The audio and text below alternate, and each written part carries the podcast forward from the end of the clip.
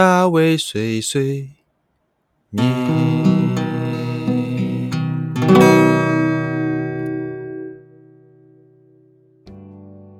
Hello，大家好，欢迎来到大卫碎碎念，我是大卫。大家这一周过得怎么样呢？有没有去哪边走走呢？啊，日本就是接下来要开始放那个黄金周哦，也就是要开始放假。虽然大卫是没什么差别了，不过啊，也算是稍微有比较轻松一点点。那不知道大家有没有听我上一集讲的这个高敏感是种天赋这本书的心得感想哈？啊，我觉得相对于上次那一集的内容来讲，这一次的书籍是比较一点点冷门的。怎么说呢？呃，因为诶，我觉得现在这一集的这个书哈，它的内容比较狭窄一点点。也就是说，我觉得不是大家都会有这这个内容有兴趣。那可能是你真的对这方面有困难，或者是你真的有想要去多学习这一部分的知识的话，你才会想要看这本书。那大卫是因为我觉得我自己有这方面的一些困难，想要去克服，所以我挑了这本书之后，我还蛮喜欢的。那今天就来跟大家介绍这本书吧。这本书叫什么名字呢？啊，它叫做《画出善良底线，好相处，更能独处》。最重要的是后那两个字啊，独处。哦，前面都还不重要，主要是独处。那独处是什么？我相信大家对独处这两个字有各种不同的解释。有人可能觉得是就是一个人相处，有人可能觉得就是孤独，有可能觉得是孤单。他说：“这是一本教你和自己相处的书。它告诉我们为什么人们应该……呃，不对，为什么人们必须学会独处？是必须。那独处的好处有哪一些呢？或许你可以轻易说出以下几点哈啊，独处可以让人感到平静啊，可以让你安静的做事啊啊，独处可以让我们就是反思自己的行为啊，或是每一天睡觉可以反省你一整天做了什么事情啊之类的。但真的只有这些吗？”可能可以再试着多想一点，展开认识自己的旅程。这是一个资讯情报都错综复杂的世界，我们很容易迷失自我。网络上他人的批判影响你的情绪，社会的价值观压迫你的思维。究竟自己是什么样的一个人呢？如果也想要更加了解自己，跟着我一起来看这本书吧。好，接下来我会引用书中的一些话语，并且就是加上自己的一些理解的想法，来跟大家做分享。啊，那就是我觉得这本书真的非常非常的棒，但是它的内容其实也是非常非常的充实，所以啊，我准备了一下草稿，发现真的是好多，我甚至还是专程的把一些删掉，啊，不然真的是多到不行。那诶，我觉得像我现在在学习一个部分，就是草稿这件事，一本书它其实很有很多的不同的篇章嘛，它每个篇章它讲的东西其实是有一点点零散的。啊不一定每一个篇章，毕竟前一个篇章跟下一个篇章讲的内容不一样嘛。那如何把不同篇章里面的各个重点，如何就是有条有理的分享给大家知道？这个是我现在正在学习的。这次我希望把这本书先稍微分成两个大的方向，分成向内跟向外。什么叫向内向外呢？向内就是针对你内心，向你自己，啊，像你这个人里面的部分的一些内容。那向外，也就是说，反过来嘛，你对外跟对别人，或者是以从你内心朝外的一些方向的一些内容，我就把它归类到向外。好，那我先从向内开始讲好了。向内，第一个，自我认知。好，你要坦然接受自己的情绪，别轻易否定来自你内心深处的所有感觉。例如说，为这种事情烦恼自己还真没用啊，这点小事就闷闷不乐，我也太糟糕了吧。之类的这些否定自己的想法，呃，其实相信自己的第一步，你必须要先学会接纳自己。那这个接纳不是假装接纳，而是真正的认知。这其实不是一件很容易的事情，因为我们觉得，因为人其实是会欺骗自己的吧。你可能会觉得说，啊，没有啦，其实我也不是真的在意啦，哦，其实我也不是真的不开心，就只是呃，稍微可能啊有一点点情绪而已吧。之类的，那你欺骗自己，其实只是为了获得短暂的，就是安心，那并不是能够解决问题的哈。所以，当你发现自己有这些负面情绪的时候，就要让自己知道，现在是自己是处于这样的一个情绪中，分析一下这样情绪的来源跟原因，了解如何正面的解决，渐渐的，你才会跟原本的自己哦，是真正的自己合为一体，达成第一个目标，相信自己。就是说，你如果今天一直在抗拒你自己获得的这些负面情绪的话，那你反而只是在逃避那个接受真正自己的那个机会哈。如果没有办法接受真正自己的话，你始终都必须要去对自己说谎哦，那你没有办法跟着跟真的啊让自己了解自己是什么样的一个人。好的，那第二个一样是属于就是相信自己的部分哈。所谓才能，就是你相信自己，也相信自身的力量。我们之所以会感到孤独，是因为我们不知道自己在做什么。那我们需要别人的认可来证明自己的存在。如果你对自己正在做的事情以及拥有的才能有百分之百的信任的话，那你理当不需要透过和其他人建立特殊的连接才能把它获得自己的力量嘛？因为你自己就已经知道自己有力量。好，不够相信自己的人做任何事情都会希望获得别人的肯定。那你最终做出来的事情啊，都将不属于自己。回过头来会发现你一无所有。有那种感觉就是你今天忙了半天，或是你今天嗯听了别人的劝告，或是别人想要你做什么事情，你都做了。做完之后，你发现哎，好像都不是我自己想做的，然后没有任何的成就感呢？怎么觉得都是帮别人做事情嘛？对，所以说你今天就是因为不够相信自己。在做的事情也不够相信自己，其实有自己的想法的，所以你才会变得要跟着别人来走。好，那第三个哈，对自己的任何行为都忠于自我思想。好，书里只有到了，若想要脱离弱者行列，获得自由与成功，弱者行列讲得很夸张，你首先就要将所有的事情视为自我责任，并且实际采取行动。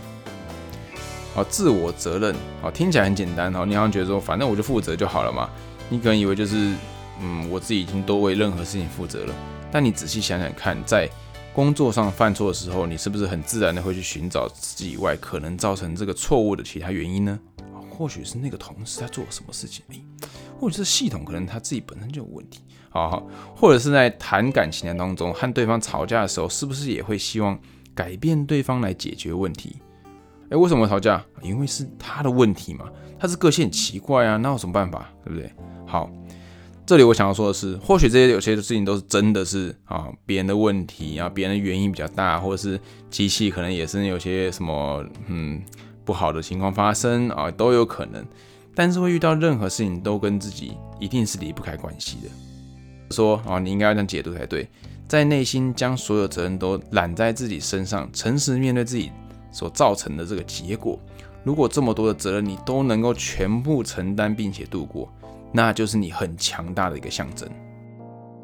所以说这个东西，嗯，有时候不只是单纯的一种简单的一个责任，我不我要负责任这种感觉，而是有很多从心理层面哦都能够从一开始的觉示。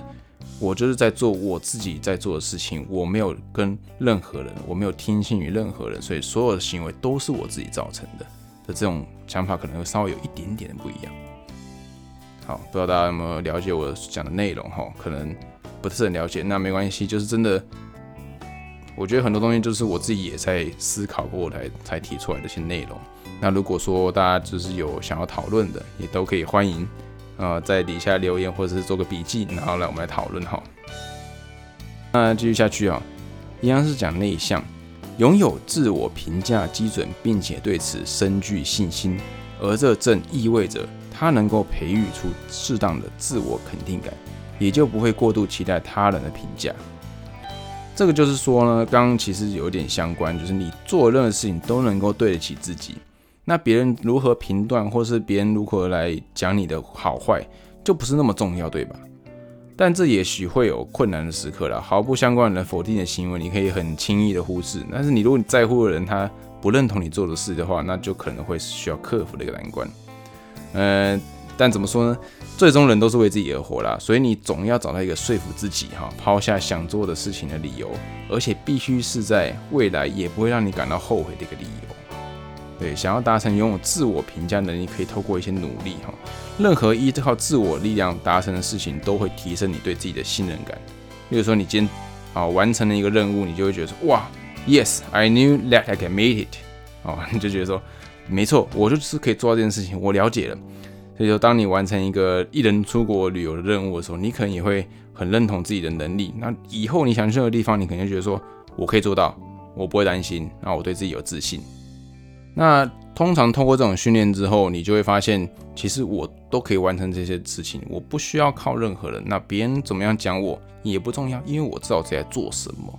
哦，这样子的话，你就不会因为别人的关系，然后影响到你原本要做的事情。OK，那我们继续。好，一样是向内。我认为越容易感到孤独的人，应该要找到能够让自己热衷忘我且能全力以赴的事情。而且我觉得这件事情要大部分部分都是为了自己，最好是自己一个人也可以做的。喜欢某个兴趣，单纯做自己会开心，然后你在独处的时候，也可以将大部分时间花在这件事情上。遭遇到任何瓶颈的时候，也代表必须靠自己的力量解决，甚至解决喜欢的事情的问题时，你都会觉得是开心的吧？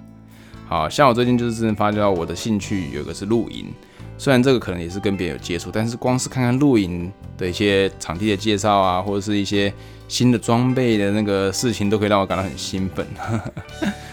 好，你们可能也需要想想自己喜欢做的某一件事情吧。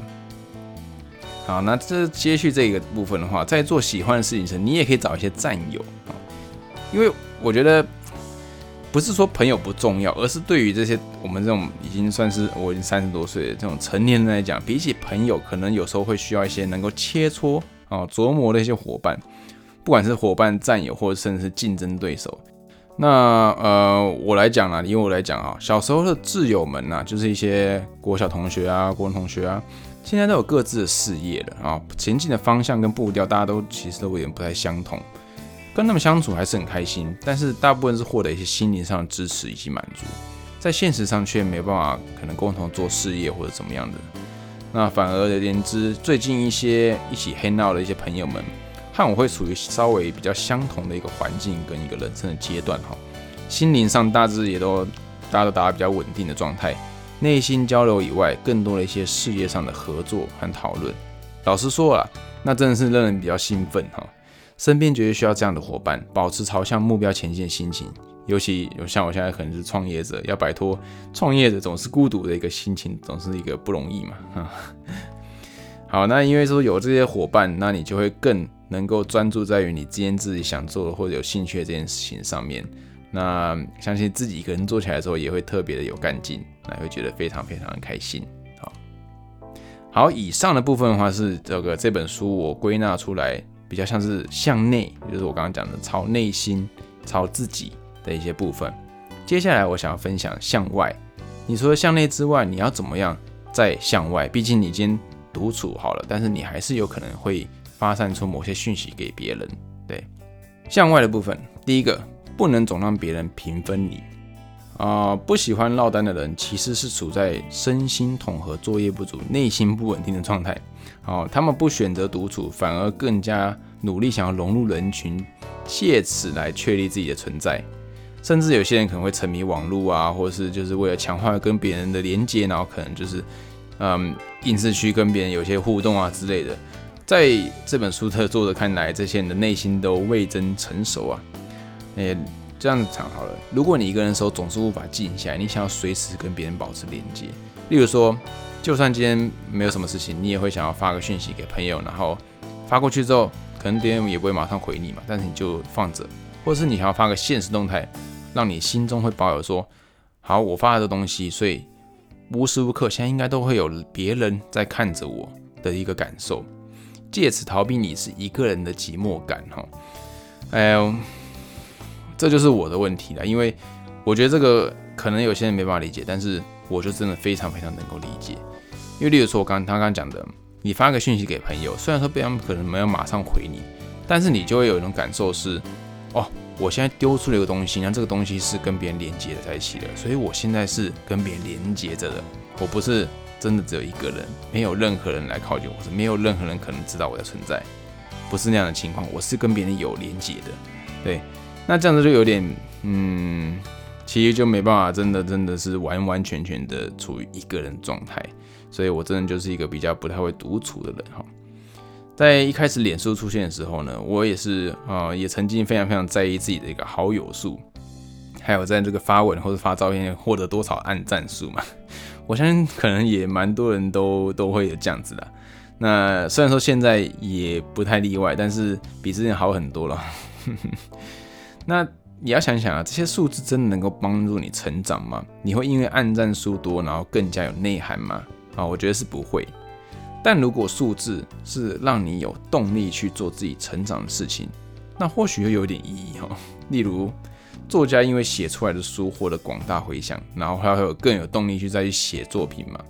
不过你这个写的作品出来没有人看，你不会觉得说，那我到底是写对还是写错？我好像好像没有什么没有什么人要看我的东西。好，那又或者像我这样录这个 podcast，然后我录完之后放上去之后，哇，好多人评价正面，哇，好多人觉得很喜欢。那当然我会更有动力去做下一个作品啊，然后而且做起来的时候，我会更有更更努力去把内容做得更丰富。对，那这多多少少会有啦。这种被认同感是必须的，只是不能够让被认同感。成为你的一个原始的动机，那你当失去这些认同感的时候，你就会真的就是突然就失去自我。例如说，你今天写书，或是你今天录音是为了别人而录的话，那没有人看的时候，你马上就别想不想做这件事情了嘛？那不是就没有什么特别意义嘛？就你今天只是为别人而做的吧？好，再下一个，别因为周遭的人影响了你的根本。这其实也跟刚刚有点相近，原因是相较于理解他人，那这些人满脑子都只会思考别人如何看待自己。哦，这边讲的是就是不知道怎么独处的人哈。当你做的每一件事情都是为了他人而做的时候，你就注定要失败。呃，我其实觉得人生有点像是玩一场属于你自己的 RPG 游戏，RPG 就是你要当个主角，然后去闯关或者破一些任务嘛。有一些主轴剧情是你人生的正轨，沿着这些主轴剧情走的话。好，你总有一天会抵达人生的目的地，但在前往主线剧情的终点前的路途中，会有很多请求你帮助或是吸引你目光的支线剧情 NPC。有一种类型的支线 NPC 是，他会请求你帮助，可以帮我呃收集十个木材吗之类的，或者是啊可以帮我去呃把我的小孩子救回来吗之类的，他们会请求你解决他们的问题，基本上。基本上，因为它是支线剧情，所以支线剧情啊，所以基本上你不处理其实也没关系。刚刚那个小孩子，你不处理不救他也没关系，你还是可以过你生活嘛。好，但是如果你会觉得好像对不起他们，或是觉得呃希望他们觉得你是一个好玩家的话，那你可能就会必须一直忙着解剧情嘛，解支线剧情，而都没办法好好做你主线剧情。你就会觉得说，我不去救他的儿子的话，那他就会觉得我是一个不好的人呢。那这样子我怎么办？我不去帮他拿木材，他就没办法生活，他会冷死诶，他怎么办？哦，那这样最终你会失去朝主线剧情终点前进的一些时间，可能甚至你老了之后，你就没有时间去破你自己真正的剧情了。哇，好可惜哦。对，你就不要管他们，不要太因为别人而放下属于你自己真正的自己的时间。你真的只有一次人生了，活出自己的人生才是最重要的嘛。那接下来就是向外的。啊，想要达成这项创业作业啊，最重要的就是有独处的时间。嗯，这边要讲的其实我就是不不太不全部念的啦。他其实就在讲说，你要能够创作，其实创作其实就是需要一个独处的时间才有办法创作。那创作有什么好处呢？创作可以让自己获得一些对自己的信心。你画出了一幅画，你会觉得有达成感啊；写出一首诗，你也会有一种就是成就感嘛。例如说，像我录好一集 podcast，我也觉得会有非常有成就感的。进而让你更喜欢自己，而且更能和自己相处。你做出来这件事情，觉得是我完成的，我做出来的，这是属于我的，这种感觉会让你觉得更认同自己。不管这个东西做出来是好还是不好，你自己喜欢就好，对不对？好，这个我觉得非常非常容易忽略了，因为在出社会之后，我们并不需要交作业，不需要什么交美术作业啊、写作文之类的。你不做这些事情，都没有人会骂你。那创造力就会慢慢的就可能不用嘛，就要慢慢消逝，那你就会成为一个没有内涵的，只会复制贴上，就是讯息的一个空壳。好，那下一个哦，当你的词汇量越丰富，就越容易感受到幸福。诶，这边要讲的是阅读的重要性。那为什么阅读重要呢？因为阅读会让你的知识量越来越充足嘛，而且会让你看的面向越来越广，接受到讯息时候的分类也会越详细。那你不至于就是。你果什么都不知道的话，你就直接把这些收到的讯息就是分成要么是一，要么就是零嘛。那如果你可以看透这个事情的很多面向的话，你可以选择一个让你觉得最舒适的一个认知方法。好，收还要给，也就是接收跟付出这个过程哦，越是富含资讯量，就越能够让我们有办法感受到幸福感。即使独处的时候，你也可以细细的品尝任何一点点的讯息，这些品尝的过程都会让你觉得不会孤单哈，因为你有很多事要做哈。反而言之，需要大量资讯来填补内心的人，就越容易感到寂寞。所以你读书，你可以让自己的内心更充实，那你就会更有办法面对当你一个人，或是当你独处的时候的时光。那就我觉得就跟着大卫一起每周读一本书吧。现在电子书真的真超方便的，我在日本都可以一随时上乐天，或者是去甚至去博客来买中文的书，然后这些线上就可以看。而且现在就是一本书才不到一千块，真是超便宜的。以前来讲可能会觉得有点贵，但现在的话，我如果去居酒屋少喝两瓶啤酒、两杯啤酒哦，就可以买一本书，诶，不觉得超划算吗？两杯啤酒我十分钟、二十分钟就喝掉了，对不对？好。那就是希望大家可以一起多读书。来，好，下一个哦。无论吸收多少的资讯，如果没有透过自己的编辑加工处理，都不算具有价值。哦，这也是我最近非常非常积极想要克服的问题。在上一集的 p a r k e t 中介绍的高敏感族，就非常非常擅长处理这种事情哈。资讯或者讯号进到他们的大脑，他们就会把它分解的非常非常多，然后再把它用跟自己以前获得一些知识做结合之后，再编辑好之后再送出哈。那我们呢？你的大脑会如何分解这些讯号？又会如何组装？好，再来就是你会用什么样方式送出？我觉得就像是深度聊天，真的是一个非常不容易的事情呢。你是否可以在接收到讯息后给出更深的回应？还是你只能回到就是跟别人一样的相同嗯水准的一个话语，或者只是甚至是更浅的一个答复？因为别人问你一句话，你就说哦是啊，没了哈，你没办法说哦是啊。那我知道，其实有另外一个什么东西，其实是这样、这样、这样、这样。你没有办法做更深的一个回复的话，那你就只能是就停在一个非常非常无趣的一个阶段。哦，那必须要融合，就是前面讲的几个教素来达成这个目标哦。足够的知识量、沉浸分析的这个情绪控制、知道自己想法的自我相信，最后以丰富的词汇表达，这真是就是哇最强的 combo 技能，连连级哈。而且这个连接要越来越快，越来越自然，然后不用思考就能够走完这个流程。好，那我们接近最后尾声哦。好，最后一个，正是因为你同样重视自己的私人空间、私人时间，所以也能够顾虑到别人的隐私。这个是只有懂得享受孤独的人才能够达到的境界。好，嗯，有些人总是凭自己的一些价值观，然后就侵入到对方的一个私人的空间。因为你觉得对方可能跟你一样，或是你今天并没有办法去思考说人有很多面相，人有很多价值观，不是每个人都跟你一样。你今天想法就是太单调，所以才会认为说我的想法、我的感受大概就是跟对方一样吧，对方应该也是这样想的吧？对，但这个东西其实就有点，嗯，跟独处其实也是蛮关，因为你先，呃，如果没办法把目光都放在自己身上，把自己的想法都好好的锁住，而去一定要把自己的一些想法跟感感受跟别人做连接，或是放到别人身上，那就有可能会造成这样子的一个对别人的一个压迫的一个事情发生哈。所以，嗯，这也是我今天啊为什么会看这本书的关系，因为老实来讲，我在过自己的生活的时候，是真的有时候蛮必须蛮依靠，就是别人或是身边或是其他朋友们的。那这样子的行为，其实我已经习惯了。那也刚刚好，可能就是都有一些朋友可以愿意让我依靠，或者身边都会有人在。那但是这样子的情况下，嗯，其实并不是一个非常非常良好的相处方式嘛。毕竟，嗯，如果我今天一直把自己的情绪或一直把自己的一些呃需求都朝外丢的话，那哪一天没有人愿意接我的一些资讯的时候，我岂不是就会受不了嘛？对不对？啊，所以说透过这本书，其实我看到蛮多蛮多具体的，教你怎么样去面对你没办法独处，或是你感到孤单的时候的一些做法，甚至是啊，也不只是你不会，你会感到孤独的人才必须要看这本书。你任何一个人，只要能够更加了解自己，更加相信自己，也更加知道自己在干什么的话，嗯，你一定可以做出属于真正真正你会喜欢的一个。做法，还有你也不会因为身边的人就改变到你很多自己的想法。那这样子的话，我觉得每个人都可以活得非常非常有自己的一种一种样子，然后非常非常能够做出真正的自己。好吧，这本书我觉得分享到这边，那有点长，然后也可能有点乱，但是希望呃多多少少里面还是有一点点是能办法让你了解的。